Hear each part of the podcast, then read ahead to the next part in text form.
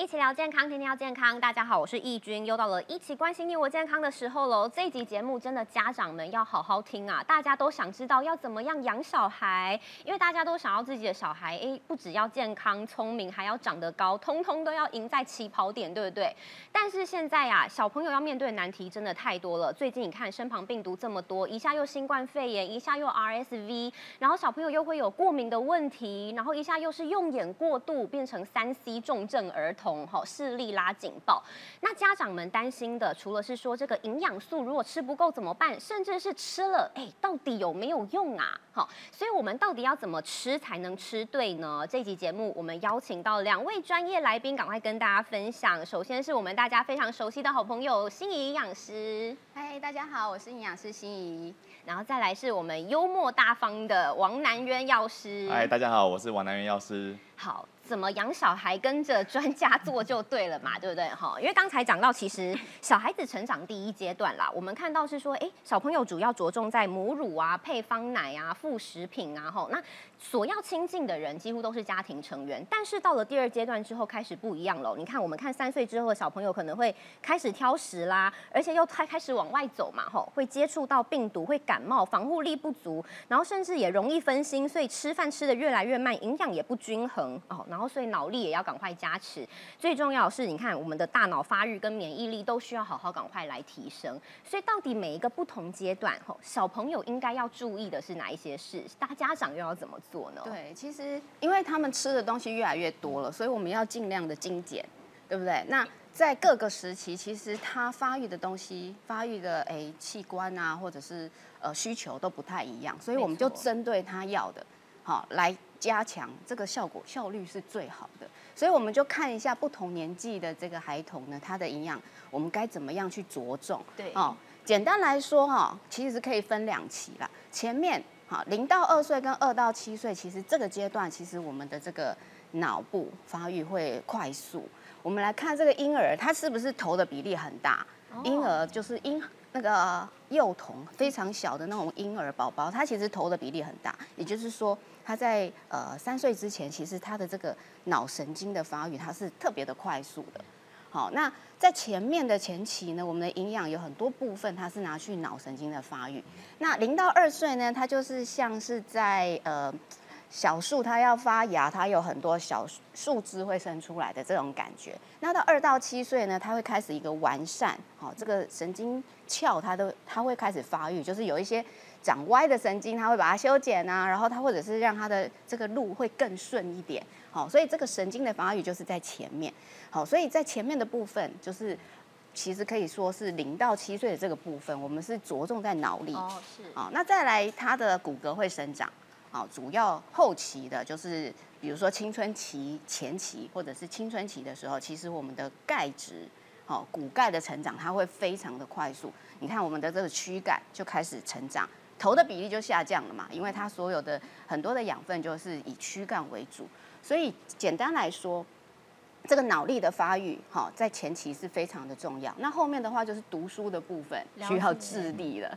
对不对？哦，所以前面前期的话，你看七岁之前，我们主要是着重在小朋友的大脑发展。到了七岁之后，尤其是上小学之后，在意的是长骨头，要长高，身体要抽高了嘛。所以你看前面是小朋友头比较大，后面是慢慢头的比例就变小了，就是这样子区分的。所以到底要怎么样在对的时期补对，就非常重要。要赶快问一下南渊药师哦，刚才讲说，你看小朋友一下又要长脑，又要长身体什么的，骨骼的发育也是。不容小觑的哈，你看小学之后嘛，对不对？那到底要怎么样子才可以补到骨头呢？我觉得在我们营养素里面，其实我们爸爸妈妈生出小孩之后就很担心说，哇，我希望小朋友长得高又长得聪明，就很高人一等。对，很怕自己小朋友坐在最第一排。那我们我自己也是小一个小朋友，我也讲说，哦，我一定要让小朋友长得更高一点。那怎么去补充呢？我觉得可以用六岁小学上小学这个年龄层去做一个区分。如果是在小学之前上幼稚园这个阶段呢，我们就可以多补充一些脑力的营养素，让他在学习上面更快或是更更充足。那在六岁之后开始要长骨头，他的活动力会越来越大，靠跑步啊、好打球啊，跟小朋友其他远足出去玩的状况越来越多，他的肌力跟骨头需求会越来越强烈。这个时候来加强一些骨头的营养素发展。骨头长得好，肌肉就长得好。这个时候，我们爸爸妈妈在准备就会更有方向。在六岁之前，多准备一些脑力的营养素，在六岁小学之后呢，多准备一些骨头钙质的营养来加强他的发育发展。哎，所以营养素也是要对症下药哎吼，而且像小家长的考验很多哎，我又要顾脑，还要顾你的骨头，我要你高人一等，赢在起跑点。那这个时候家长很多人想到就是让小朋友喝牛奶，这是最常讲的，对不？对但是赶快问专家，哎，喝牛奶就够了吗？其实我们一般建议是一天两杯牛奶啦。那主要是因为它牛奶里面的钙质是比较高的，但是其实牛奶里面的钙它的吸收率并不是，应该说食物里面的钙它的吸收率在人体并不是这么好，它还需要很多的营养素去辅助。比如说我们常听到了晒太阳会有维生素 D 三，对不对？维生素 D 三这个部分，它就是促进钙质的吸收，就是你食物中的钙，它会更好的吸收。那还有一些像这个呃 CPP，就是一个像是呃酪蛋白分解的一个 peptide，就是一个生态的意思，它也是可以帮助这个钙质的吸收。所以在很多钙的一个补充定里面，其实它会增加这个 CPP。就是帮助钙的一个吸收，那维生素 D 也是很常见的。好，那这个刚刚讲到骨钙的生长或者骨钙的这个保存嘛，好，除了这个之外，我们的用就是他们要念书啊，还要对啊嗯脑力啊，然后要思绪活络啊，哈，其实这个乳脂球膜哈，它就是一个里面有一个叫神经鞘磷脂的一个部分啊，这个比较专有名词，我们等一下再解释啊。但是它这个东西就是说，哎，我刚刚有说到，我们这个脑在发育的时候，它会要完善这个脑神经，它就是一个很重要的东西。帮助它开枝散叶对，应该说让它的这路走得更顺更。顺啊，因为它神经传导需要让这条路更顺嘛。好，那这个东西其实我们在除了就是初乳里面有的话，我们后面的食物其实没有没有说可以有这样子的食东西存在哦，或者是说我们的牛乳里面其实它经过一些消消毒杀菌的时候，其实这一些蛋白质它的比例就是被破坏的程度会比较高。哦，所以我们一般的牛奶里面就是比较难取得。那像这个乳铁蛋白也是，乳铁蛋白它虽然生乳里面有，但是它经过高超高温的一个消毒杀菌之后，其实就没有。上没有，对，它要特殊的这个处理才可以。对巴是氏消毒法，哦就是它的低温的消毒法。所以哦基本上这些营养素，可能家长会觉得说，哎，我吃健天然食物就够了，但其实是吃不到的。对，就是要非常精密的计算。嗯，但太难了，所以这时候要怎么办呢？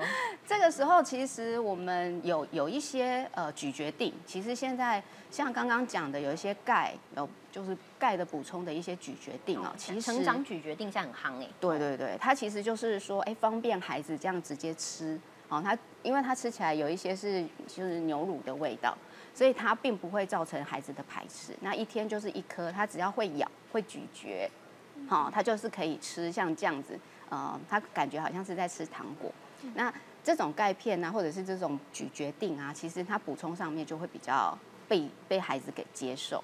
它可以帮助孩子有什么样的效果、健康效益呢？呃，所以大家在选择成分的时候，我们刚刚提到的一些，比如说有关免疫啊，或者是脑力啊，哈，或者是钙质的部分，好，它的这些成分我们都要考虑进去，所以它就是一个比较完善的。比如说我们刚刚讲到前期它需要呃脑神经的一个发育，后期它会有骨钙的一个成长，所以它就会比较完善这个部分包。括提升免疫力也是有达到哦，所以其实家长不要想说喝牛奶就够了，其实额外补充对孩子的成长也是非常重要的关键。那刚才哈，我要问一下药师，刚才呃心仪有提到一个东西，大家会觉得很熟悉又陌生的，叫神经鞘磷脂啊。哦，这个东西到底是什么？它好像听说它是大脑发展的加速器。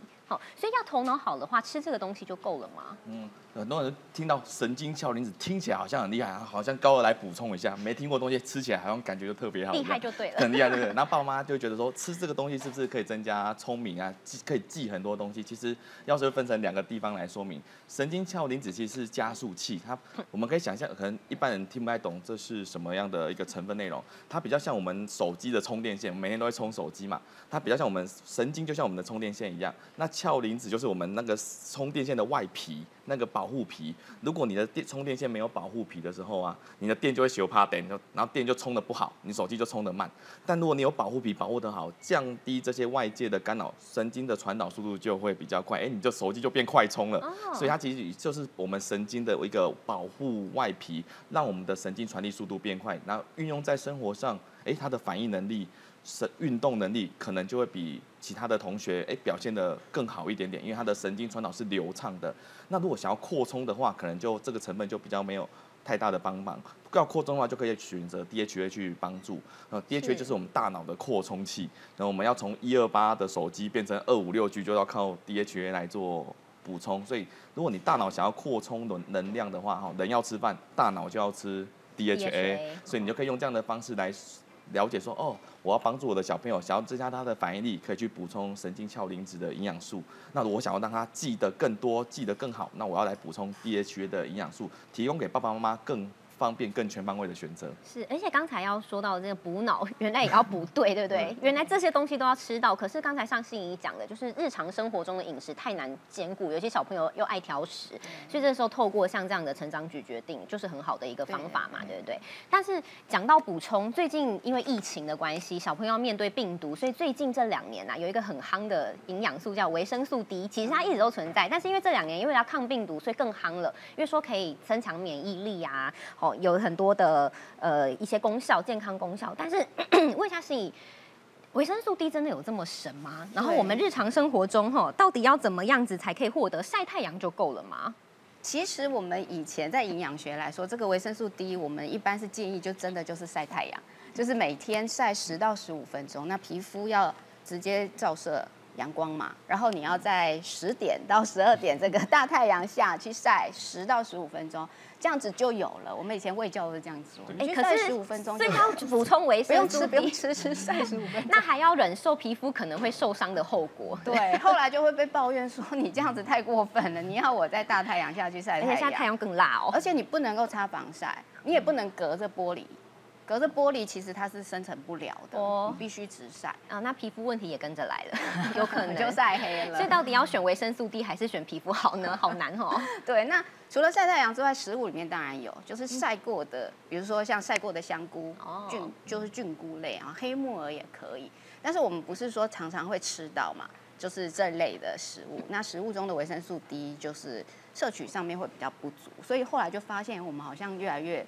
缺乏这个东西，那后来的研究就开始说，哎，其实它除了这个维生素 D，除了跟骨骼、骨钙有关，就是这个骨骼这个钙的这个吸收有关之外呢，其实它全身上都有。这个图做的还蛮清楚的，哦就是它对全身都是有一个，应该说它它都是有一个注意在的，就是有一个帮助在的，就是缺乏这个，我们可能免疫力会不好。啊，或者是说，哎，血糖啊，或者是心血管的疾病，哎，跟这个也有相关。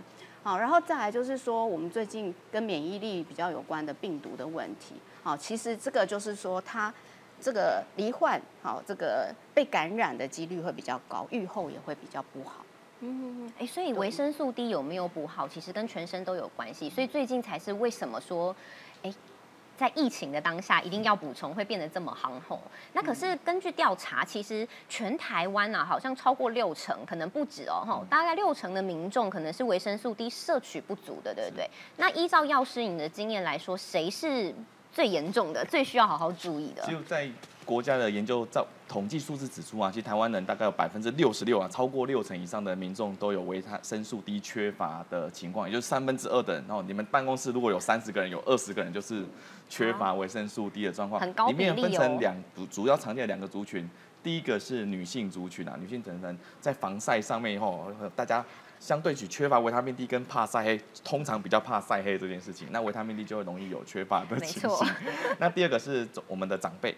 长辈他们在外出上面其实比较不方便。对，在大太阳的底下给他去外面曝晒，好像是一个蛮吊诡的行为啦。所以这件事情就比较少发生。相对长辈他们就也缺乏维生素 D 的摄取。那其实，在统计上还有一个族群比较容易被大家忽略，就是新生儿的族群。新生儿也要维他维生素 D 啊？对，因为新生儿族群像有些小朋友他们出生，他们在。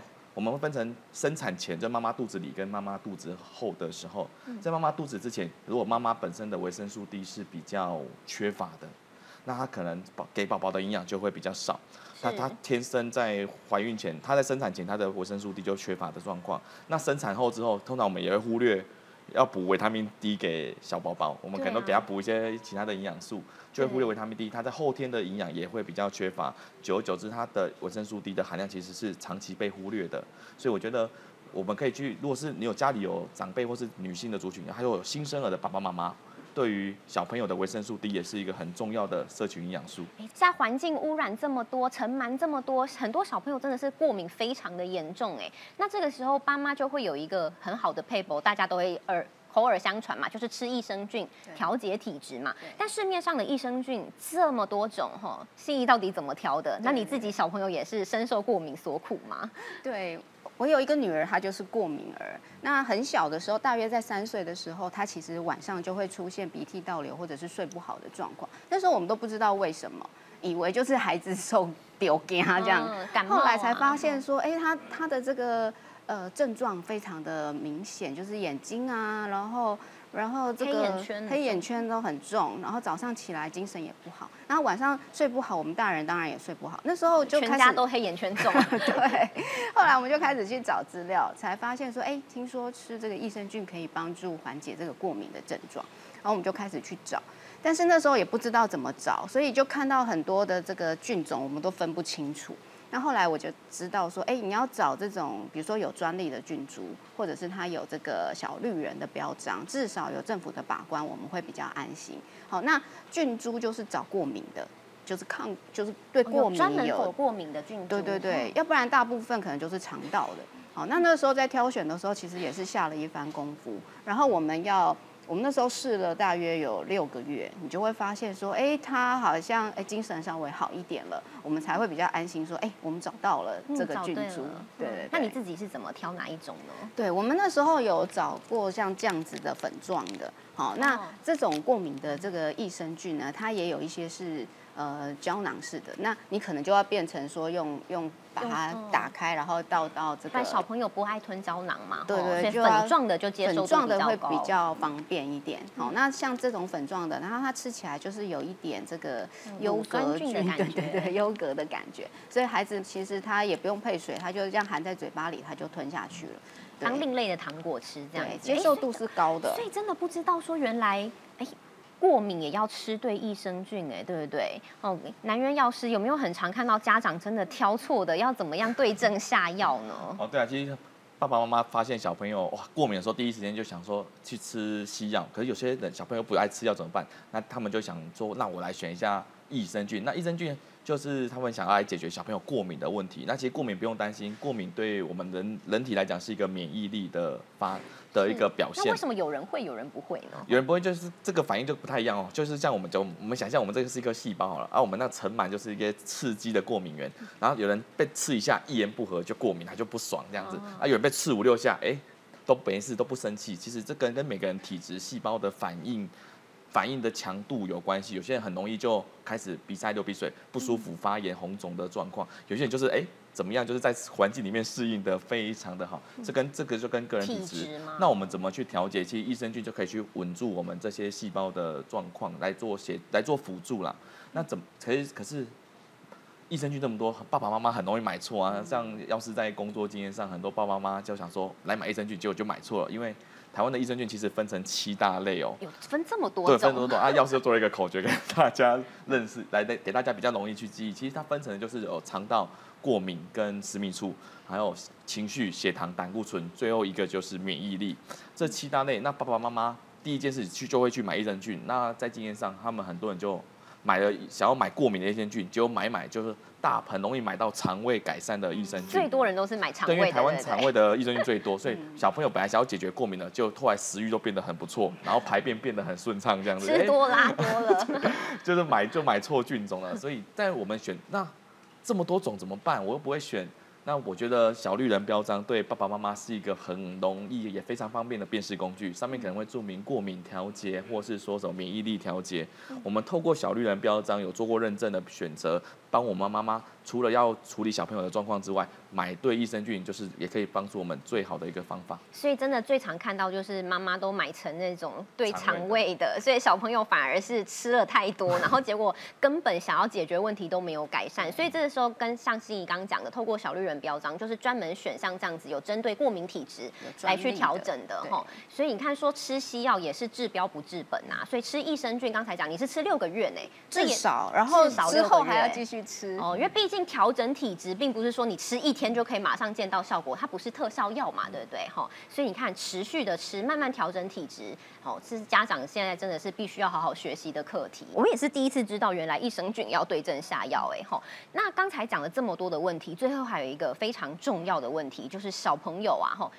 前阵子不是常常这个居家上班、居家在对视讯上课、远距教学嘛，所以小朋友常常这样子过度的哈看着东西，盯着电视哈，然后阅读的时间也越来越多，小朋友回家还要写功课，都变成三 C 重度使用者哎。对那这时候家长很多很担心，就会给小朋友吃什么叫做叶黄素嘛，对不对？对对对但是叶黄素到底要怎么补充？我们天然的食物里面有吗？赶快来在问。呃绿色的食物里面是比较多的，那它是呃属于植物性的。那鸡蛋的蛋黄里面它其实也有叶黄素，那这个叶黄素它是呃动物性的，它就会比比较好吸收。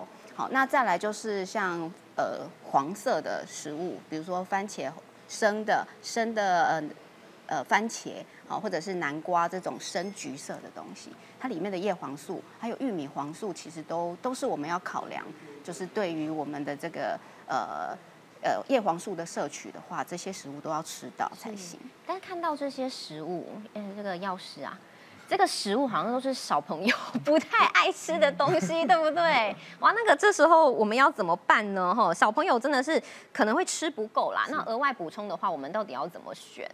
对，其实像叶黄素这样，我小时候也很讨厌吃青菜的小朋友啊。那我我们在挑选叶黄素的时候，该怎么样去选择哈？因为买了之后，至少小朋友要愿意吃嘛。我们总不能每天起床的时候，就小朋友买了一个他不喜欢吃的，然后逼他说搞他吞了，然后每天他就 每天你起床的第一件事就是叫他吞了。跟他打仗的对对，那你的情绪就不太开心。那怎么办呢？小朋友爱吃，那愿意吃其实是更重要的。那有市面上有很多的包装，也有像小朋友最容易接受，其实就是果冻型的。他在嗯吃起来像果冻糖果一样，他有时候自己就想要吃，哎，你也不用逼他，他每天上学说妈妈我要吃一包，爸爸我要吃一包，就结束了。哎，这些心情也蛮好的，不用叫他吞了，可以这样子。哦，所以形态很重要，形态很重要。嗯第二个就是我们在选择技巧上怎么选择。那要是这边整理了五个方向，第一个是一个黄金比例五比一的数字，一般我们的叶黄素跟玉米黄素可能会选择十十含十加二的含量，其实就数学嘛，十加二其实等于都等于五比一的的一个数字，其实你只要按照这个方法去选择，都还是蛮好的一个吸收。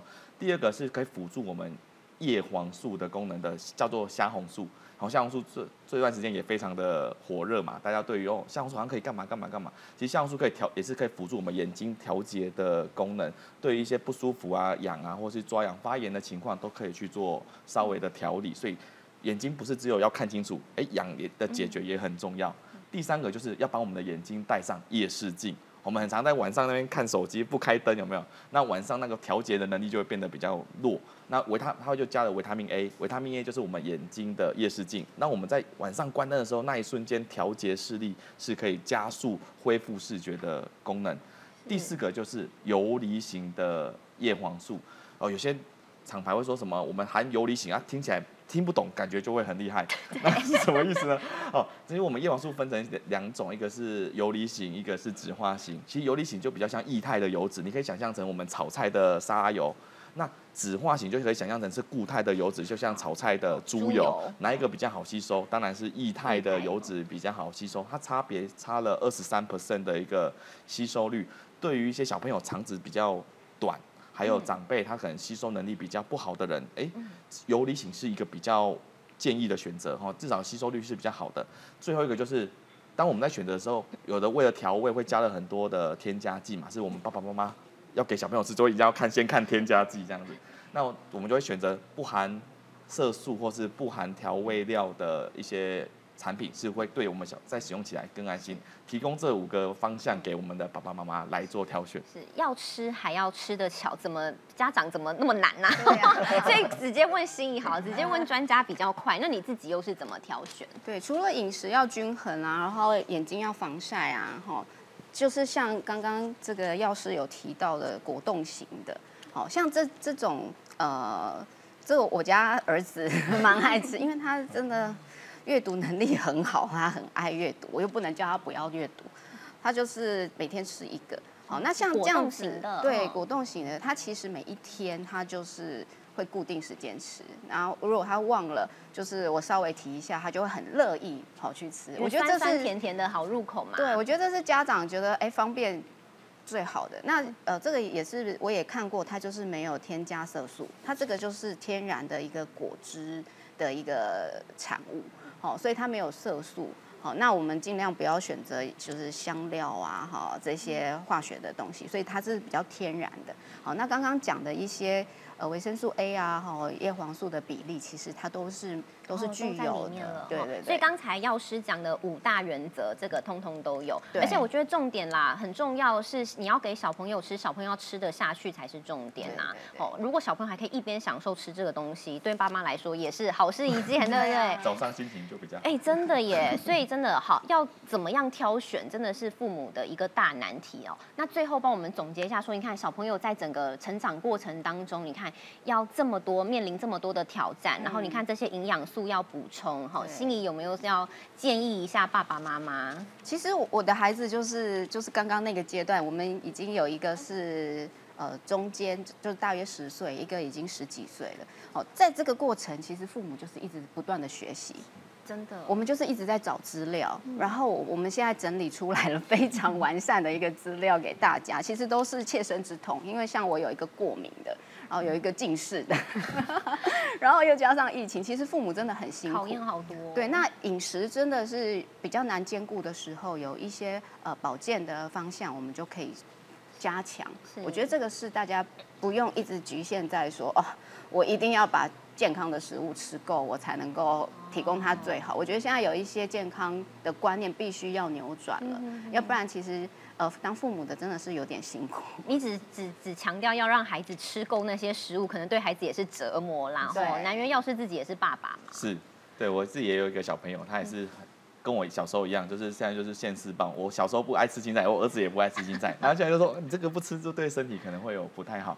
那我就会想说，那我们有没有办法找一些审核过一些产品，那可以帮助我们的小朋友？那说很多爸爸妈妈如果在找营养素是有辛苦、有有困难的状况，我觉得有专业人士帮你挑选过或咨询过的产品，其实是在我们在使用起来会更安心。没错，你看现阶段真的，刚才一直讲小朋友一下又新冠肺炎，一下又 RSV，然后过敏又是很多家长头痛的难题。那最主要重点是小朋友有没有吃到他们该吃的东西，有没有对症下药，甚至是到底吃不吃得够，有没有吃对。好，那刚才专家们怎么样养小孩，跟着他们做就对啦。哈，他们都已经错过了，就不要再步上他们的后尘了，直接把好的结果告诉你。那希望家长们都有学到一课，哈，可以解决很多家长的难题。像赶快哈看一下到底该怎么样吃。好，刚才我们有介绍非常多种针对小朋友不同时期的发育该怎么吃，都介绍的非常的清楚。希望这集真的有帮忙解决到很多家长的困扰喽。那我们下一集再见，谢谢药师，谢谢营养师，拜拜拜拜。